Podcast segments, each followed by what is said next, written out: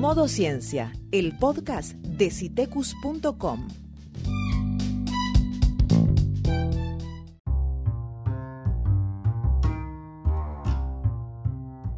Pone tu smartphone, tablet o computadora en modo ciencia.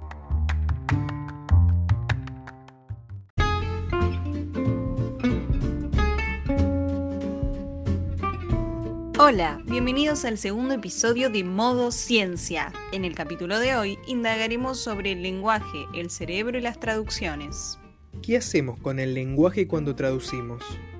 Y al mismo tiempo, ¿qué ocurre en el cerebro cuando traducimos? Nos habla sobre estos temas Adolfo García, codirector del Centro de Neurociencia Cognitiva de la Universidad de San Andrés e investigador del CONICET. Es doctor en letras, especialidad neurolingüística y tiene estudios postdoctorales sobre neurocognición y bilingüismo. Activamos el modo ciencia y lo escuchamos.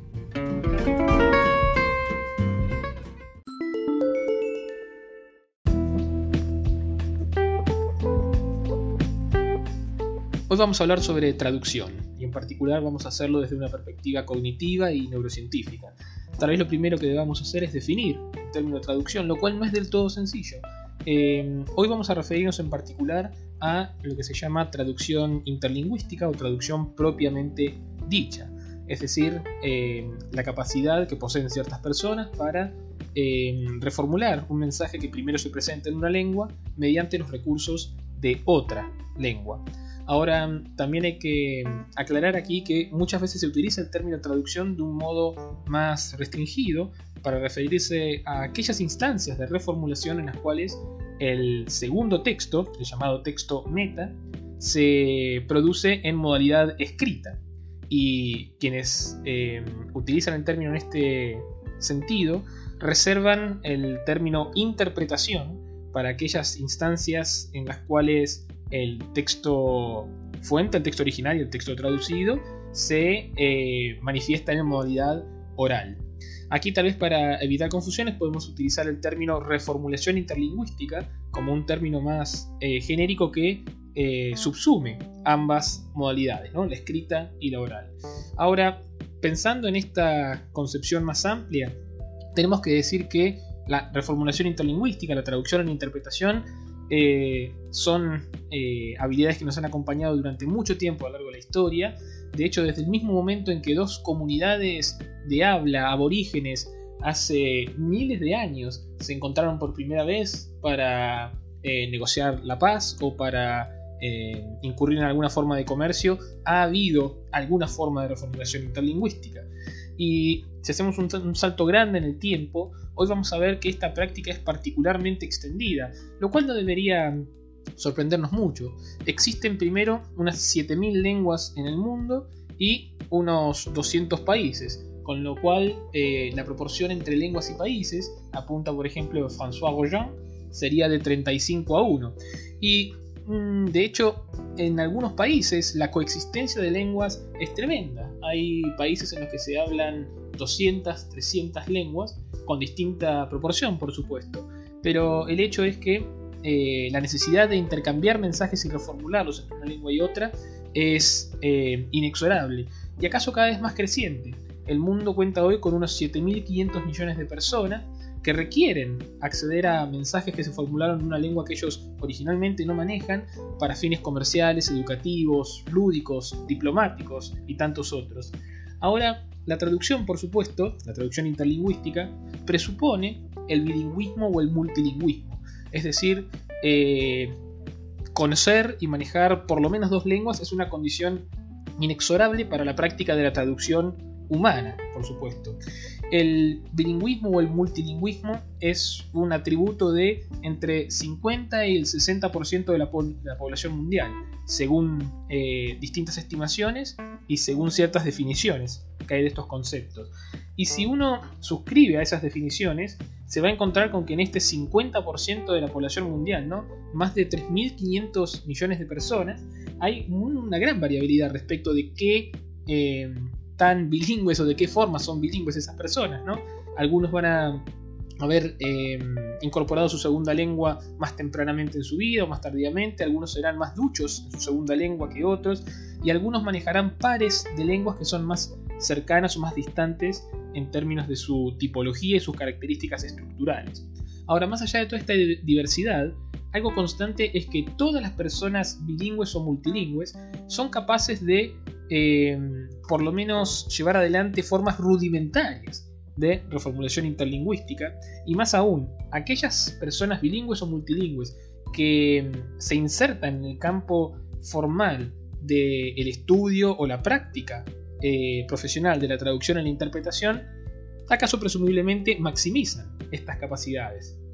Algo que tienen en común las distintas formas de reformulación interlingüística es que eh, implican tres grandes fases. La primera es la de acceso al texto fuente en la primera lengua, en la lengua original, digamos, ¿no? Eh, luego hay que eh, acceder a ese significado y ser capaz de encontrar construcciones, formulaciones que sean correspondientes, que tengan algún nivel de equivalencia o de adecuación eh, como reemplazo o eh, manifestación alternativa de, esos significados en la segunda lengua. Y por último, hay una fase de producción que, consiste en eh, manifestar ese nuevo significado mediante los recursos de la lengua meta. Y estos procesos han sido materia de indagación en muchos, muchos campos y recientemente las neurociencias cognitivas han comenzado a eh, meterse de lleno en, este fenómeno. Una de las cosas que hemos descubierto desde las neurociencias cognitivas es que no hay regiones específicas dedicadas en el cerebro humano a la traducción. Básicamente la traducción le echa mano a distintos eh, circuitos, regiones, redes estructurales y funcionales del cerebro que eh, participan de varios procesos, algunos de ellos predominantemente lingüísticos, otros que tienen que ver con otras funciones cognitivas generales como la atención o la memoria de trabajo o la inhibición, eh, de modo que la traducción es una habilidad que se monta sobre otras capacidades preexistentes del cerebro humano. Otra cosa que es interesante es que durante mucho tiempo se pensó eh, que traducir de una lengua hacia otra, digamos del español, imaginemos que es la lengua materna de una persona, al inglés, y en esa persona ir en la dirección opuesta, ¿no? Traducir del inglés al español, se eh, asumió durante mucho tiempo que eso implicaría los mismos mecanismos cognitivos, solo que se los recorrería en una dirección para el primer ejercicio y en una dirección para la otra. Eh, ahora, eh, gracias a muchos estudios en ciencias cognitivas y en las neurociencias, sabemos que esto no es así. La direccionalidad, es decir, si vamos a traducir desde nuestra lengua materna a una lengua ulterior o al revés, implica grandes diferencias. En particular, traducir desde una segunda lengua hacia tu primera lengua implica mayor esfuerzo cognitivo, es más costoso, implica patrones de activación cerebral generalmente más amplios y distribuidos, implica distintos patrones de coactivación, de conectividad entre eh, distintas regiones cerebrales Em, y sabemos entonces que eh, no se trata la traducción en una dirección y otra de una amplia avenida mano y contramano, sino que hay eh, carriles específicos o parcialmente específicos según la dirección en que uno está realizando esta tarea. También hemos aprendido que em, los mecanismos cerebrales que se ponen al servicio de la traducción dependen del tipo de estímulo, del tipo de eh, material lingüístico que tenemos enfrente. Por ejemplo, no es lo mismo traducir una palabra que tiene la misma forma, eh, además de un significado similar, entre una lengua y otra que no hacerlo.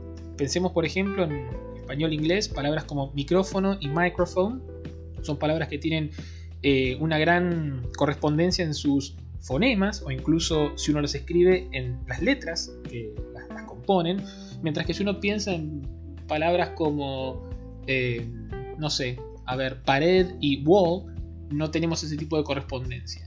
Una cosa que hemos descubierto es que la traducción de palabras como las primeras, que se llaman cognadas, las que comparten forma, es menos costosa, es más rápida y supone menos patrones de activación cerebral menos distribuidos que la de la segunda.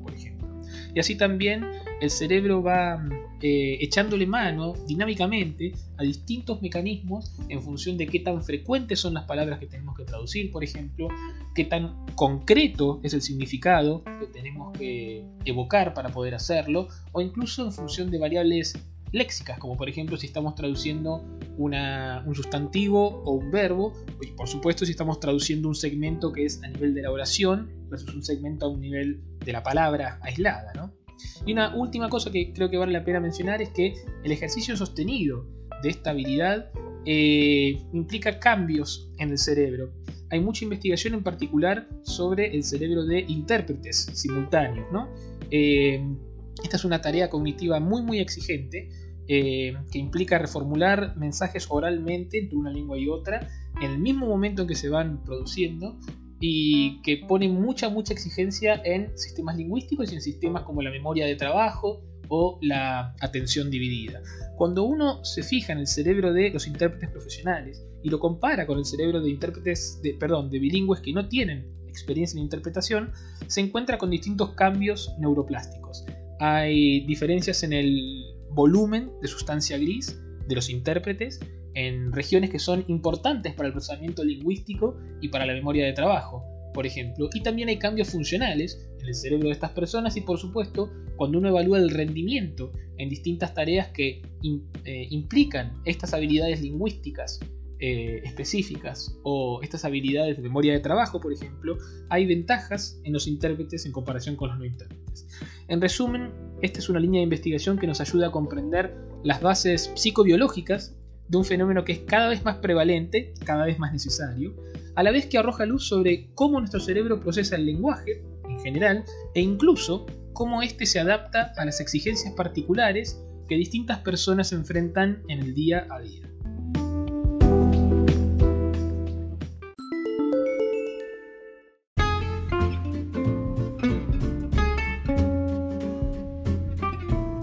Así pasó otro capítulo de Modo Ciencia, el podcast de citecus.com.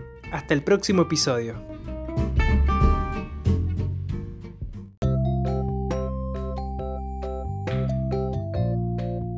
Podés volver a escuchar este y otros podcasts en Spotify.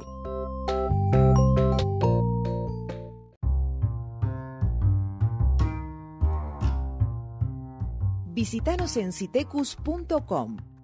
Encontranos en las redes sociales como Citecus OC.